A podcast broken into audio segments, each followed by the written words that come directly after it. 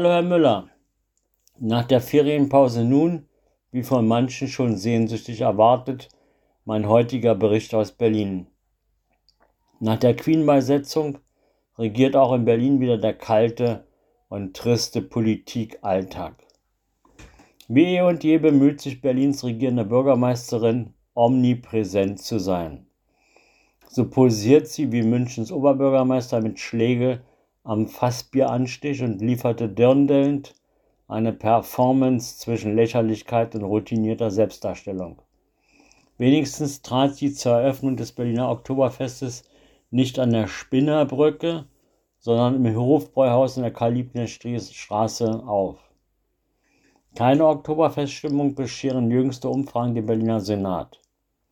Nach dem jüngsten Berlin-Trend hat die regierende Bürgermeisterin Franziska Giffey, sie ist die unbeliebteste Landeschefin aller Bundesländer, eine kärgliche Zustimmungsquote von 31 Prozent.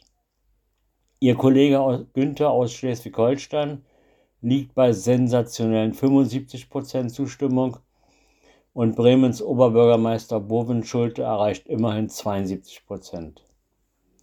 In der Sonntagsfrage schaffen es die Grünen mit knapp 22 Prozent, 1 Prozent vor der CDU mit 21 Prozent zu liegen.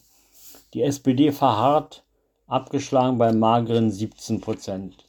Linke kommen auf 12 und die AfD auf 10 Prozent. Für die FDP wären magere 6 Prozent drin. Bedenklich, dass gegenwärtig 13 Prozent sonstigen Splitterparteien ihre Stimme geben würden. Trotz der allgemeinen hohen Unzufriedenheit mit dem Berliner Senat gäbe es auch bei vorgezogenen möglichen Neuwahlen in Berlin eine grün-rot-rote Mehrheit oder ein Bündnis aus Grünen, CDU und FDP. Die politische Stimmungslage in Berlin bleibt schizophren. Ein ungeliebter und unfähiger Senat hätte weiterhin eine politische Mehrheit. So tickt Berlin. Wütend sind viele angehende Lehrer und Lehrerinnen in Berlin, denen die Absenkung des Lehrereinstiegsgehalts um 1600 Euro droht. Mal wieder sind vollmundige Versprechungen des Senats nicht belastbar. Und die Bildungssenatorin zeigt sich einmal mehr hilflos das Problem zu lösen. Ärger gibt es auch mit vielen Berliner Bezirken, denen die Investitionen für notwendige Schulsanierung oder Schulneubauten schlicht gestrichen wurden. Tage der offenen Tür veranstaltet die Berliner Justiz. Gleich zwei schwere Jungs kehrten der Vollzugsanstalt den Rücken und verschwanden erstmal spurlos. Beide Knackis saßen wegen erheblicher Straftaten im Gefängnis und genießen wohl hoffentlich vorübergehend die Freiheit.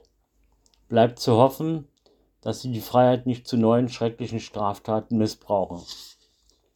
Die jüngste Flucht eines 41-jährigen wegen Erpressung, Drogen- und Waffendelikten verurteilten Straftäters bewertete die zuständige Justizsenatorin Krack lapidar mit den Worten als ganz missliches Vorkommen. Wäre gut, die Justiz würde solche misslichen Vorkommen gar nicht erst entstehen lassen. Langsam wird es sehr nervig. Die sogenannten Klimaaktivisten haben auch in dieser Woche in Berlin mal wieder stundenlang Straßen blockiert. Diesmal traf es unter anderem den Potsdamer Platz und das Schlesische Tor. Wer gibt den Klimakaoten das Recht, sich über jede zivilisierte Spielregel hinwegzusetzen? Wann bremst der Rechtsstaat endlich die Rechtsbrecher aus? Anlässlich eines Polizeieinsatzes zur Vollstreckung eines Haftbefehls und einer sogenannten Gefährderinnenansprache wird jetzt die ganz große Rassismuskeule geschwungen. Auf einem Video hört man einen Berliner Polizisten Folgendes sagen. Ihr seid hier in unserem Land, ihr habt euch nach unseren Gesetzen zu verhalten, das ist mein Land und du bist hier Gast. Diese Aussage führt dazu, dass Linke empört die Entlassung aus dem Polizeidienst fordern und der Innenstaatssekretär Ackmann erklärte, einen solchen Polizeibeamten wollen wir in Berlin nicht. Im Gegensatz dazu erklärte die Bundesinnenministerin Nancy Faeser, nein, das empfände ich nicht als Rassismus. Oh, die Ministerin beweist Mut, sich gegen vorschnelle Rassismusvorwürfe gegen einen Beamten zu wehren. Übrigens, wie sollte es eigentlich im Rechtsstaat sein? Unschuldsvermutung und Untersuchung und dann gegebenenfalls rechtliche oder disziplinarische Konsequenzen ziehen. Eine gute Nachricht war diese Woche die feierliche Vereidigung von über 500 neuen Feuerwehrmännern und wohl auch Frauen. Beachtlich. Zumindest die Personalplanung der Berliner Feuerwehr scheint zu funktionieren. Kulturell ist Berlin weiterhin gut aufgestellt. Berlins Stadtschloss oder Humboldt Forum ist nun mit der Eröffnung des Ostflügels vollständig für die Öffentlichkeit zugänglich. Mit der Eröffnung zweier weiterer Restaurants ist das Forum den Ansturm hungriger und bildungshungriger Besucher gewachsen. Der Besuch des Humboldt-Forums bleibt ein Muss für jeden Berlin-Besucher. Über ein neues Domizil freut sich das Berliner Käthe-Kollwitz-Museum, das nun von der Fasanstraße zum Schloss Charlottenburg gezogen ist. Seit dem 24. September kann das Museum am neuen Standort im Seitenflügel des Schloss Charlottenburgs besichtigt werden. Es ist täglich von 11 bis 18 Uhr geöffnet.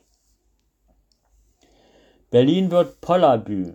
Laut einer Zählung aus dem Jahre 2014 waren im Berliner Stadtgebiet fast 350.000 Straßenpoller aufgestellt oder versenkt. Kaum zu glauben. Aber es gibt etwa 100 unterschiedliche Modelle dieser meist mausgrauen und hässlichen Straßenhindernisse. Es gibt sie aus Metall, Stein, Beton oder aus Kunststoff. Es gibt einfache Aluminium-Sperrpfosten, Rohrpoller und Vierkantpoller.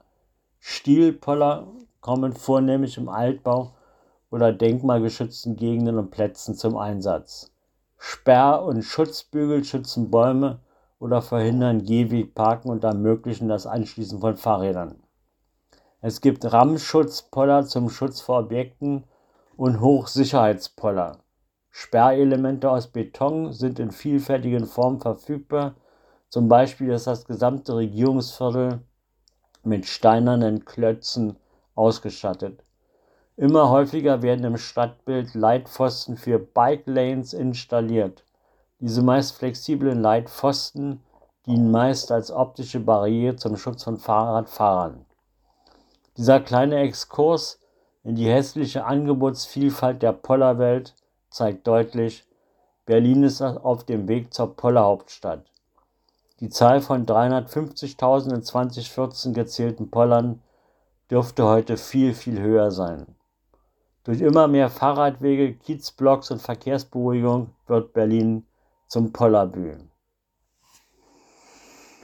Eher unscheinbar wirkt am Roseneck von außen der Flachbau des Restaurants Machiavelli, aber hinter der bescheidenen Fassade verbirgt sich ein bemerkenswertes italienisches Restaurant. Neben einer herrlichen Terrasse bietet das Restaurant einen direkten Zugang zum Grunewald.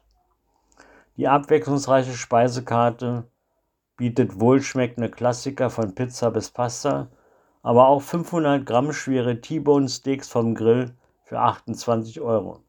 Saltimbocca alla Romana oder Scampi al Forno für 24 Euro. Als Machiavelli finden Sie Clearly 1 direkt am Roseneck. Ich wünsche Ihnen eine friedliche und angenehme Woche.